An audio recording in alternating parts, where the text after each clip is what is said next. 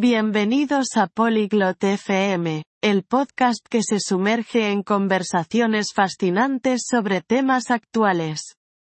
Hoy, vamos a abordar el intrigante tema de la ética en los videojuegos, específicamente la controversia en torno a las cajas de botín.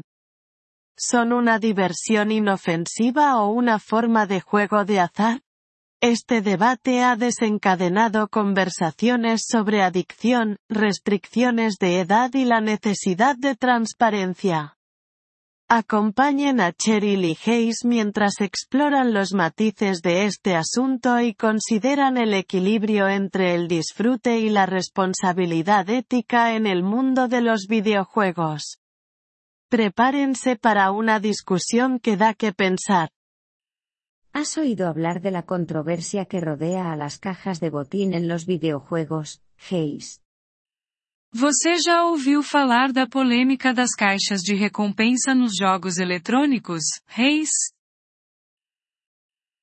Sí, he oído. Es un tema bastante candente. Algunas personas argumentan que son una forma de juego de azar. ¿Cuál es tu opinión? Sim, ouvi. É um assunto bem atual.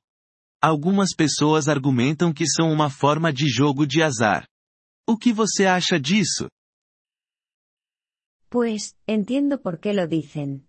Los jugadores a menudo pagan dinero real sin saber qué van a recibir a cambio. Pois é, entendo o motivo de dizerem isso. Os jogadores muitas vezes gastam dinheiro real sem saber o que vão receber em troca. Cierto. La aleatoriedad es similar al juego de azar. Pero, ¿es siempre dañino o puede ser simplemente un elemento divertido del juego? Verdade, essa aleatoriedade é parecida com a do jogo de azar. Mas será que é sempre prejudicial ou pode ser apenas um elemento divertido do jogo? Es una línea muy fina. Para algunos es diversión sin daño, para otros, podría conducir a la adicción. Especialmente preocupante es el caso de los jugadores más jóvenes. É uma linha tênue. Para alguns, é diversão sem problemas. Para outros, pode levar ao vício. Preocupo-me especialmente com os jogadores mais jovens. Estoy de acuerdo, Cheryl. El impacto en los jugadores más jóvenes es inquietante. ¿Debería haber entonces una restricción de edad? Concordo, Cheryl. O impacto nos jogadores mais jovens é preocupante. Deveria haver uma restrição de idade, então? Posiblemente. Pero hacer cumplir las restricciones de edad en línea es complicado. ¿Qué otras soluciones podrían haber? Possivelmente. Mas fazer valer restrições de idade online é complicado. Quais outras soluções poderiam existir? La transparencia podría ser clave. Los desarrolladores de juegos podrían revelar las probabilidades de recibir cada ítem. A transparência pode ser a chave. Os desenvolvedores de jogos poderiam divulgar as chances de receber cada item. Esa es una buena idea. Conocer las probabilidades podría disuadir a algunos de gastar excesivamente. Essa é uma boa ideia. Conhecer as probabilidades pode desencorajar alguns de gastar excessivamente. ¿Y qué hay del papel de los padres? ¿Deberían vigilar más de cerca los hábitos de juego de sus hijos? E quanto ao papel dos pais? Eles deveriam monitorar mais de perto os hábitos de jogo dos filhos? Definitivamente. Los padres deberían estar al tanto de los juegos que sus hijos juegan y los riesgos potenciales involucrados. Definitivamente. Os pais devem estar cientes dos jogos que seus filhos jogam e dos riscos potenciais envolvidos. Pero también está el argumento de que las cajas de botín son esenciales para mantener algunos juegos gratuitos. Mas também existe o argumento de que as caixas de recompensa são essenciais para manter alguns jogos gratuitos. Es verdad. Muchos juegos dependen de las microtransacciones para sus ingresos. Sin ellas, el panorama de los videojuegos podría cambiar drásticamente. Isso é verdade. Muitos jogos dependem de microtransações para gerar receita. Sem elas, a paisagem dos jogos poderia mudar drasticamente. Correcto. Se trata de encontrar un equilibrio, ¿no es así? No podemos simplemente ignorar el aspecto financiero. Certo. É sobre encontrar um equilíbrio, não é?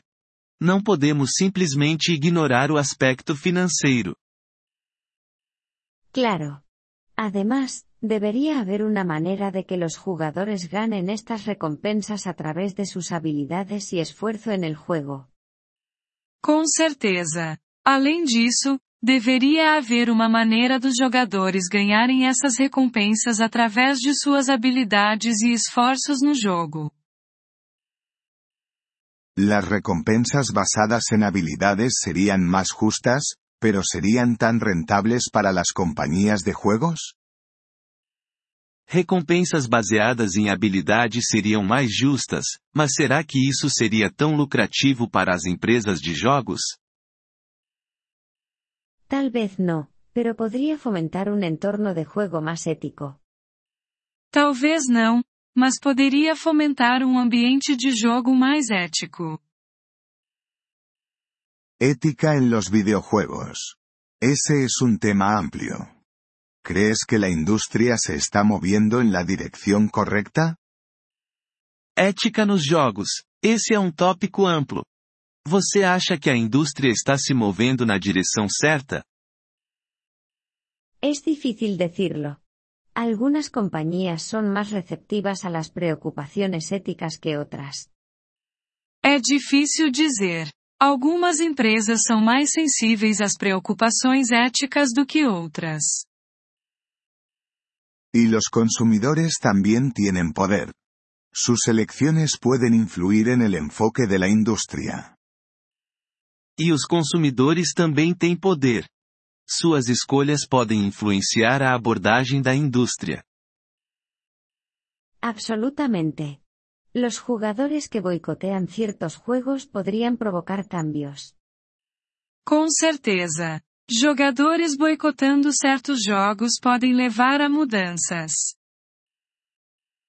Entonces, es un esfuerzo colectivo. Desarrolladores, jugadores y reguladores todos tienen un papel que desempeñar. Então, é um esforço coletivo. Desenvolvedores, jogadores e reguladores todos têm um papel a desempenhar. Exactamente. Y no olvidemos los aspectos positivos de los videojuegos, como la construcción de comunidades y el desarrollo de habilidades.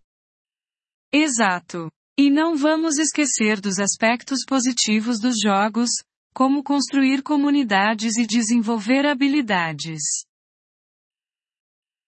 Por supuesto.